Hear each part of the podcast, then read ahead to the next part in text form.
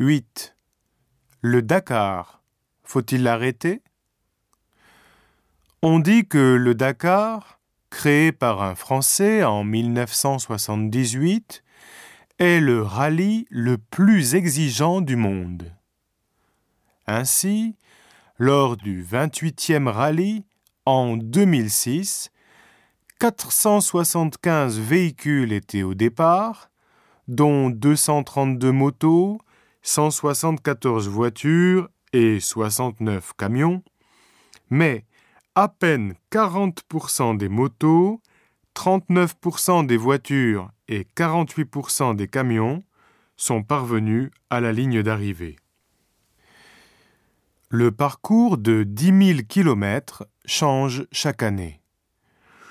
Au début, il partait de Paris pour arriver à Dakar, capitale du Sénégal, d'où son ancien nom, le Paris-Dakar. Ces jours-ci, le départ se trouve plus au sud, en Europe ou en Afrique, et les véhicules continuent à rouler sur le continent africain comme avant. Le rallye a donc changé de nom, il s'appelle maintenant le Dakar tout simplement. La difficulté de ce parcours dans le désert attire des pilotes et des industries automobiles, dont 80% d'amateurs.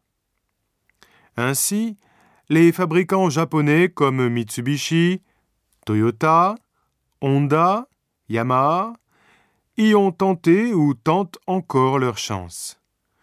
Ils utilisent le Dakar à la fois comme laboratoire et comme vitrine pour démontrer la solidité de leur véhicule. Deux pilotes japonais ont été gagnants. Shinozuka en 1997, Masuoka en 2002 et 2003. Les participants viennent de 42 pays, dont 30% de France. Cet événement grandiose provoque pourtant des polémiques. Il s'agit du nombre des morts. Depuis sa création jusqu'à 2006, le Dakar a fait 48 victimes. Le problème, c'est que ce chiffre comprend 17 victimes africaines qui ne participaient pas au rallye.